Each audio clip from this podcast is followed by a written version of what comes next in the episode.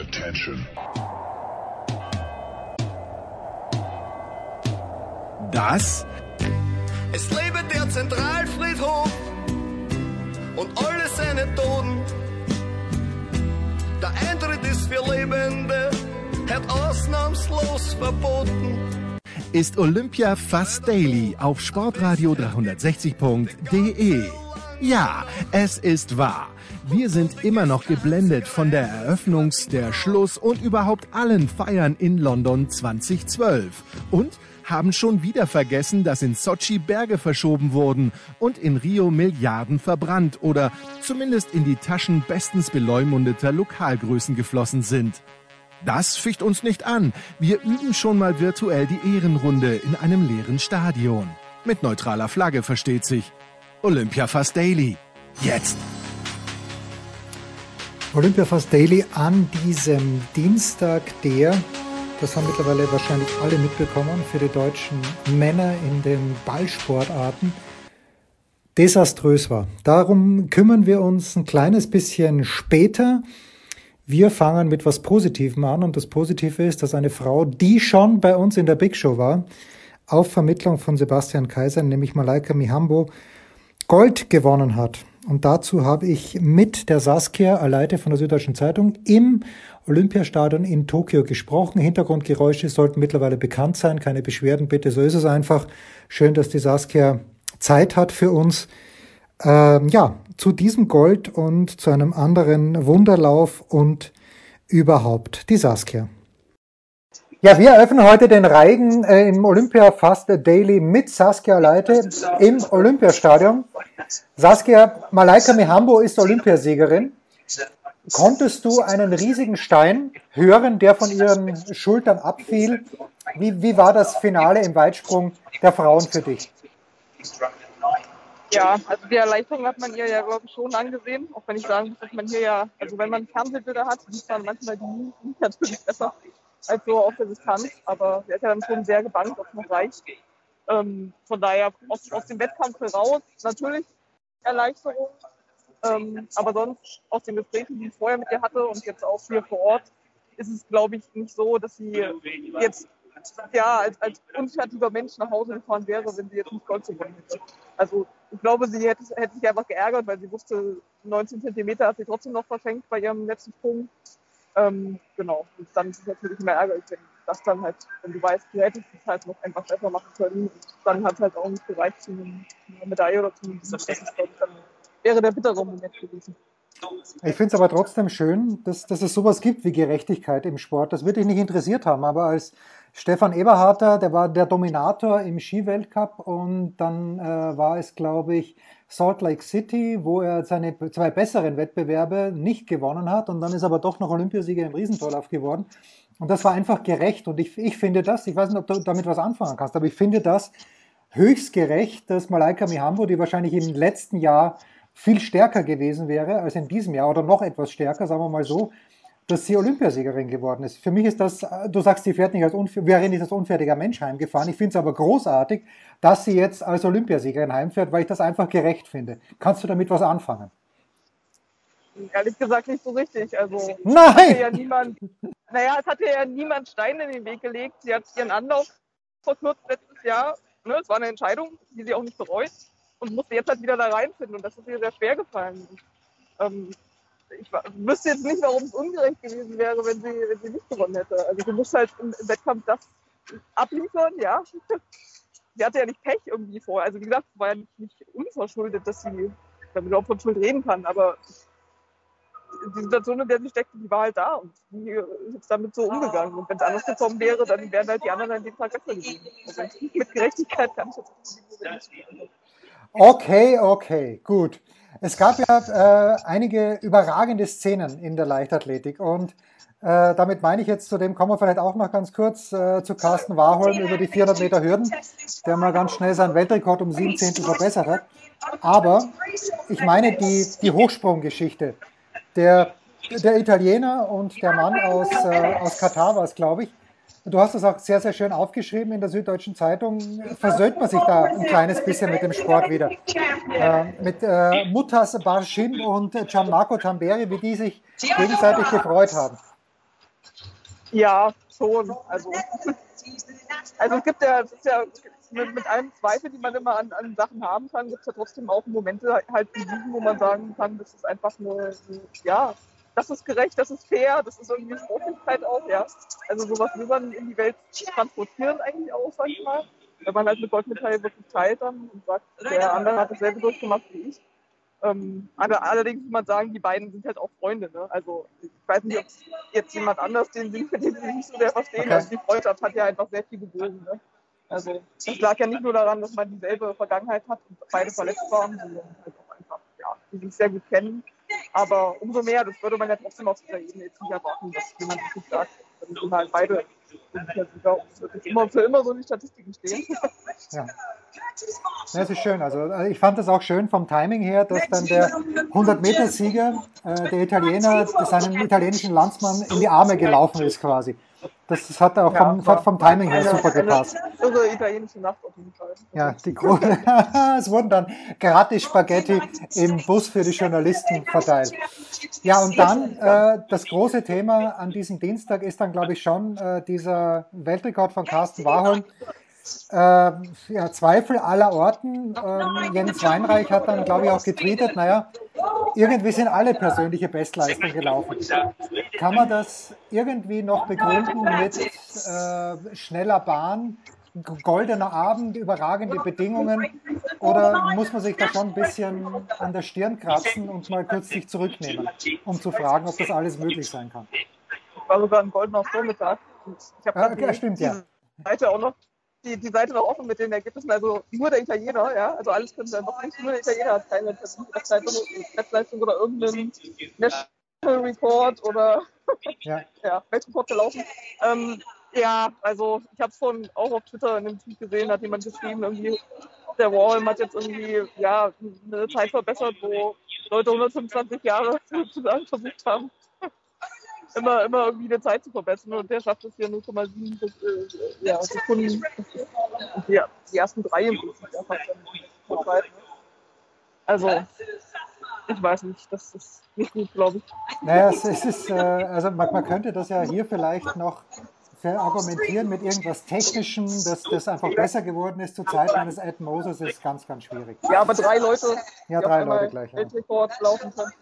Das ist es halt auch, ne? Also oft kannst du ja sagen, da ist jemand, der ist einfach, der hat jahrelang drauf hingearbeitet und hat nicht rangepirscht und dann wären trotzdem 0,7 sehr viel.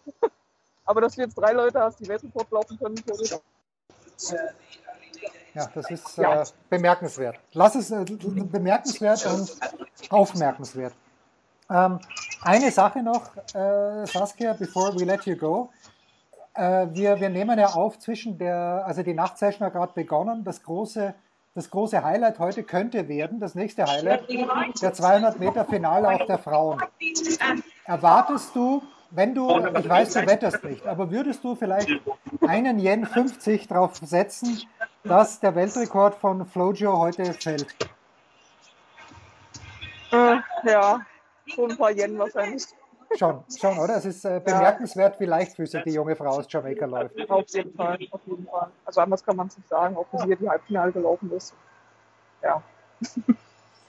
Was? Wobei für mich das Highlight ja Stabhochsprung ist. Aber Ach so, ja, wie weit sind sie denn? Die beginnen jetzt gerade, glaube ich, oder? 12 Uhr? Ja, sie fangen erst an. Okay. Ja. ja.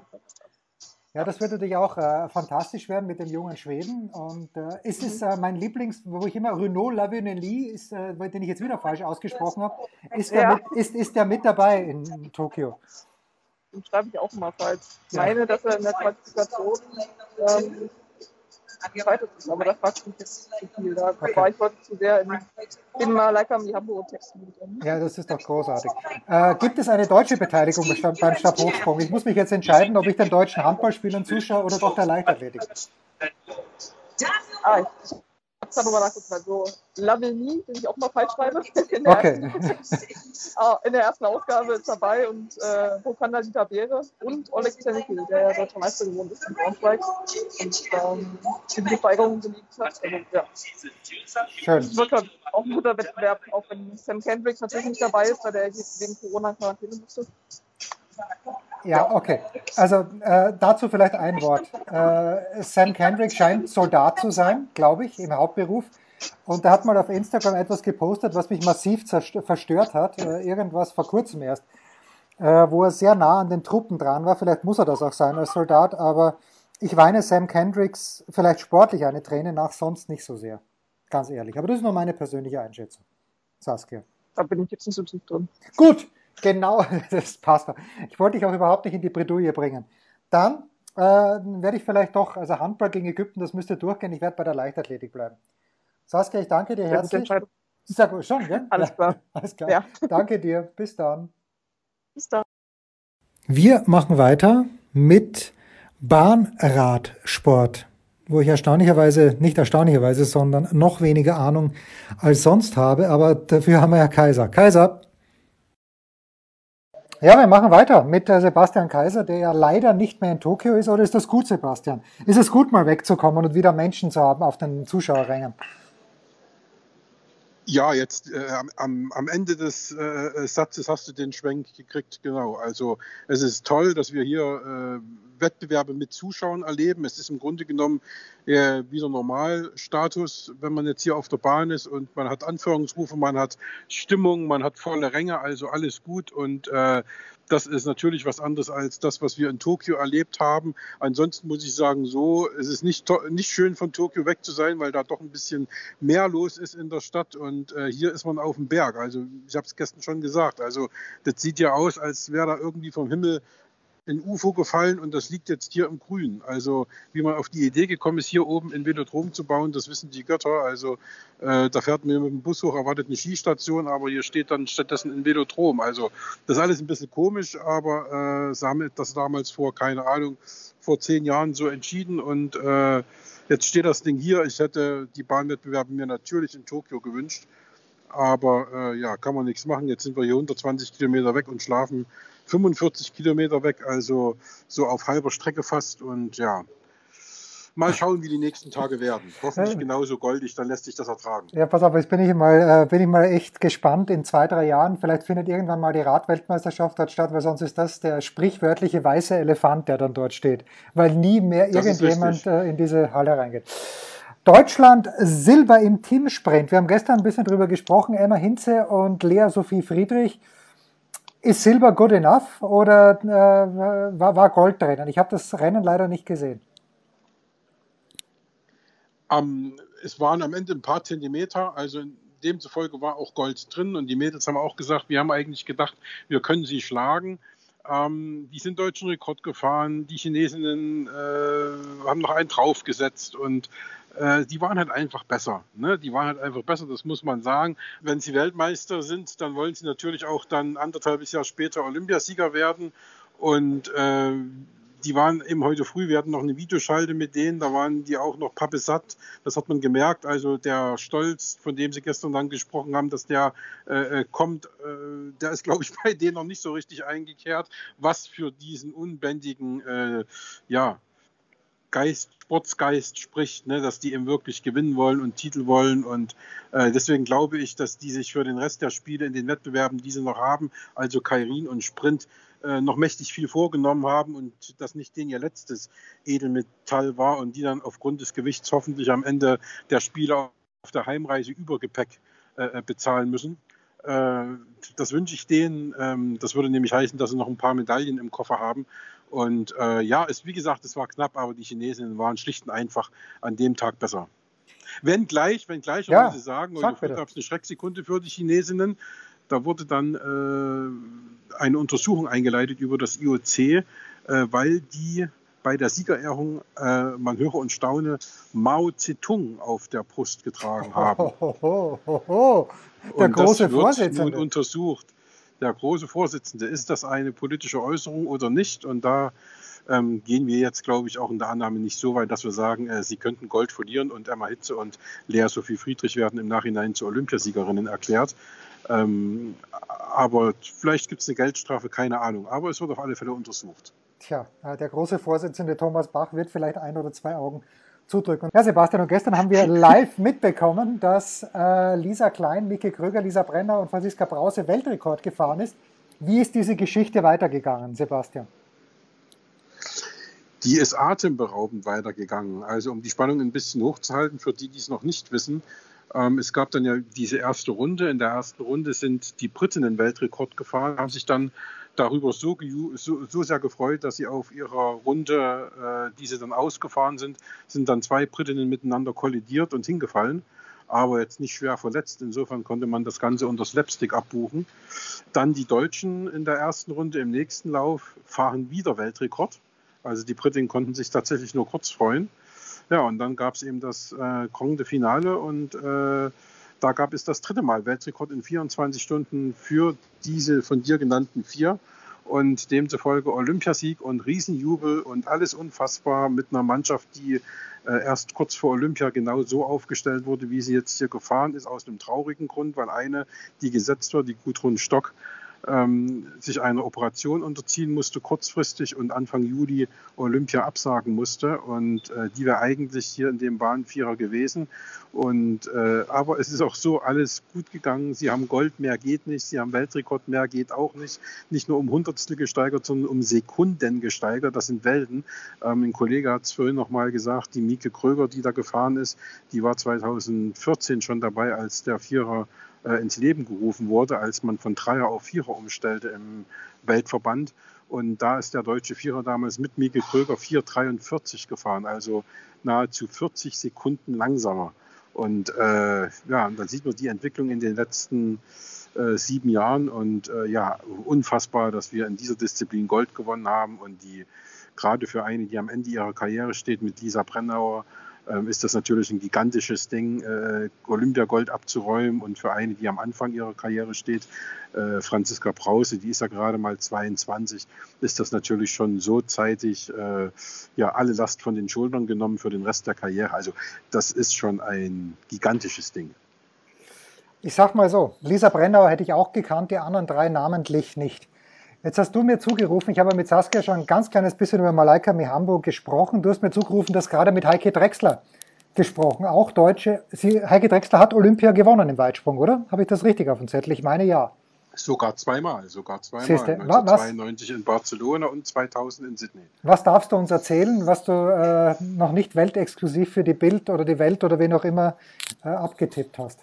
Heike Drexler äh, ist natürlich total bewegt und freut sich tierisch über diesen Erfolg von, von Malaika Mihambo. Ähm, hat gesagt, ist auch völlig unwichtig, ob sie mit 6,99 oder mit 7 Metern gewinnt, weil er die Diskussion schon wieder so unterschwellig aufkam. Ja, schwacher Wettbewerb, nur 7 Meter. Mit 7 Metern geht ja Gold weg und so weiter. Aber äh, das ist alles egal, sagt sie hier bei Olympia.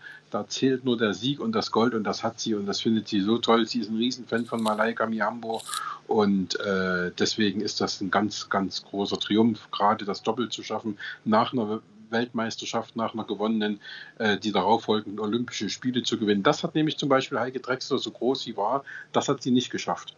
Und äh, Malaika Miambo hat es jetzt gepackt und äh, ja, das ist äh, für die deutsche Weitsprung- oder Leichtathletikszene insgesamt natürlich ein Riesending, gerade wo die Diskussion die ganze Zeit war mit dem Anlauf. Der ist, den hat sie verkürzt, um Kraft zu sparen. Dann ist sie wieder zu dem alten Anlauf zurückgegangen.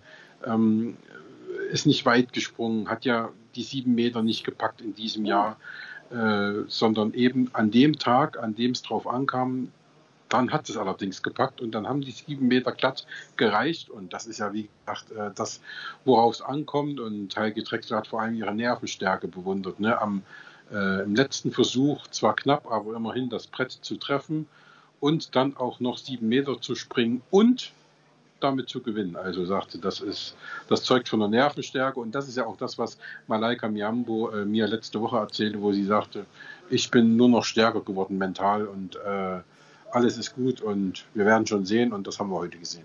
Tja, das ist bei ihr halt einfach so. Das habe sogar ich schon mitbekommen. Qualifikation gerne immer im letzten Sprung. Macht es immer ein kleines bisschen spannender, als ihre Fans das gerne sehen. Und das Ganze bislang ohne Carl Lewis. Das ist ja das Interessante, Sebastian. Oder sie war nicht drüben bei Carl Lewis. Das wird sie erst wahrscheinlich nein, erst, nein. erst nach Olympia. Ist, ist das nach wie vor der Plan deines Wissens? Oder hat sich da irgendwas geändert? Also das ist nach wie vor der Plan meines Wissens. Das wird natürlich jetzt dieses Jahr nichts mehr werden, weil jetzt Olympia ja. vorbei ist, also der Saisonhöhepunkt. Danach wird sie irgendwann in Urlaub fahren im September, Oktober und dann wird der Neuaufbau beginnen. Und da kann ich mir vorstellen, dass man jetzt mal guckt, wie sieht der Neuaufbau aus. Also wird man den im Winter, wo es hier natürlich nicht so lustig ist, äh, irgendwo äh, in den USA machen, äh, in irgendeinem Fleckchen, wo es sonnig ist. Und äh, wird man sich dann schon auf die WM vorbereiten, die dann äh, ist in Eugene, oder wird man äh, alles ein bisschen ruhiger angehen? Das muss man gucken. Vielleicht macht Malaika, ich weiß ja nicht, was sie vorhat, ob sie ein Jahr Pause macht oder ob sie äh, durchzieht gleich die nächsten drei Jahre bis Paris. Ähm, das muss man sehen. Das wird sie jetzt, da wird sie jetzt, glaube ich, in den nächsten Tagen Gedanken drüber machen, aber prinzipiell ist es schon mal okay, denke ich, dass äh, ja, oder glaube ich, dass, dass sie äh, in, in, in Amerika trainieren wird bei Carl Lewis und Leo Burrell. Und äh, man darf ja auch gespannt sein, wie sie das macht. Äh, sie will ja auch Sprinter, ihre Sprintqualitäten äh, verbessern. Und ich kann mir dann durchaus vorstellen, und das, weil du das Wort spannend gebraucht hast, das finde ich ja dann erst richtig spannend, wenn Malaika Mihambo dann, ähnlich wie Heike Drexler übrigens, da schließt sich der Kreis, bei Olympia dann 2024 als Weitspringerin hm. und Sprinterin antritt. Ah, Sprinterin, okay, ja. Und okay. das hat ja dann auch äh, Carl Lewis hat das ja auch gemacht und äh, viele andere und eben auch Heike Drexler, auch die war ja 88 in diesem legendären 100-Meter-Final mit Florence Griffiths-Joyner dabei. Und äh, ja, also da kann man gespannt sein, wie das wird und ob das äh, bis 2024 klappt, dass sie dann zur Sprinterin nicht umfunktioniert wurde, aber dass sie dann praktisch auch sprintet, nachdem sie ja bis jetzt in Anführungsstrich, äh, Anführungsstrichen so weit springt. Herrlich, Sebastian. Eugene, das haben wir uns vorgenommen, auch mit Heiko Olderb, dass wir dort gemeinsam vielleicht hinfahren im nächsten Jahr. Ich danke dir, wir hören uns morgen wieder. Ja, und damit zurück zum desaströsen Tag für die Ballsportarten, für die Mannschaften der Ballsportarten aus Deutschland. Okay, die deutsche Basketballnationalmannschaft, Olympiamannschaft, das ist die Nationalmannschaft in dem Fall, natürlich ohne Dennis Schröder, aber das müssen wir jetzt nicht weiter thematisieren, verliert mit 24 gegen Slowenien. Die Easy Credit BBL hat äh, rausgetweetet, toll, bis zur 15. Minute geführt gegen den Europameister Slowenien. Ja gut, aber dann halt trotzdem mit 24 verloren. Verstehe nicht ganz, was da jetzt da so toll dran sein soll. Am Ende des Tages vier Matches gemacht, drei verloren. Ja, gegen Italien waren sie nah dran. Schön, dass sie gegen Nigeria gewonnen haben. Ähm, ja, ich weiß nicht, was da so. Ich, ich werde Sepp Dumitro, der ist wahrscheinlich in der Big Show dabei, werde ich mal fragen, was daran, was ich übersehe, was so toll ist. Toll fand ich die Qualifikation, ja, dass sie da in Kroatien sich qualifiziert haben. Das dünkte mich äh, schwierig und das dünkte mich schön, schön, dass sie das gepackt haben, aber bei Olympia ja, Slowenien ist ja anerkannterweise die Mannschaft, die den besten Basketball spielt, wobei ich da jetzt die Amerikaner nicht ganz rausnehmen möchte, die die zweite Halbzeit vor allen Dingen gegen Spanien heute sehr, sehr stark begonnen haben. Aber okay, gut, also deutsche Mannschaft ist raus um die Medaillen, was den Basketball angeht. Ähm, dann ist es weitergegangen um die Mittagszeit heute mit Hockey. Björn Jensen hat uns ja darauf eingestimmt, auf die körperlich starken Australier, aber Björn war sehr zuversichtlich, dass die Australier das packen werden. Ah, dass die Deutschen das packen werden, natürlich gegen die Australier. Dann ganz früher Rückstand, früher Ausgleich. Dann auch wieder früher Rückstand in der zweiten Halbzeit, dann Torwart raus und ähm, ja, das 3 zu 1 ganz kurz vor Schluss. Das heißt, die deutschen Hockeymänner, die sind noch dabei, weil sie noch um Bronze spielen gegen Indien. Aber dieses Finale gegen Belgien, die Belgier sind ins Finale gekommen, das war, glaube ich, schon einigermaßen eingeplant nach der sehr, sehr ordentlichen Vorrunde. Aber okay, ist nicht. Ja, und dann für mich schon enttäuschend, vielleicht können Götzi und Uwe was dazu sagen, am Donnerstag in der Big Show. Ganz ehrlich, ähm, gegen Ägypten also ich, ich unterschätze Ägypten nicht. Ich weiß schon, dass die immer eine ordentliche Rolle gespielt haben bei den Weltmeisterschaften. Weniger eigentlich sogar, fast gar nicht, wie viele sind sie geworden in diesem Jahr bei der Weltmeisterschaft im eigenen Land, die natürlich ohne Zuschauer, ja, so gesehen eh für einen Kanal war.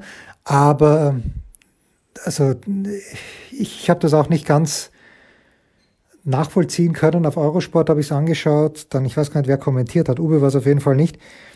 Aber wenn Deutschland dann mal auf drei herangekommen ist, dann hieß es ein Lauf der Deutschen. Wenn sie von vier auf drei herangekommen sind, dann waren es wieder vier Tore. Das war schon enttäuschend. Der ägyptische Torhüter, wenn der nicht, ich, äh, wie immer ein gefährliches Halbwesen, aber wenn der ägyptische Torhüter nicht jetzt schon einen Vertrag bei irgendeinem ganz großen Verein hat, dann wird er ihn nach diesem Spiel bekommen haben, weil der hat so viel gehalten, wie es noch gezählt hat. Am Ende dann war Garbage Time Goals, aber die Deutschen auch beim Handball und die war wohl zum, nicht die, die Medaille noch nicht zum Greifen nahe, aber das Halbfinale zum Greifen nahe. Nix geworden. Das ist schon enttäuschend. Ich werde mal versuchen, da berufene Stimmen vielleicht für die Big Show mehr einzufahren. Götzi und Uwe. Ja, so, aber wie gesagt, der Tag hat ja gut begonnen mit Malaika Mihambo, äh, der Stabhochspringer der Saskia sich dann angeschaut hat, Armand Duplantis aus Schweden, ähm, ja, hat gewonnen, nicht überraschend, hat nur fünf Versuche gebraucht, um zu gewinnen, dann hat er sich am Weltrekord versucht. Es, äh, ja, ein würdiger Sieg und auch da würde ich sagen, der hat sich's verdient, auch wenn Sam Kendricks aus bekannten Gründen nicht dabei war.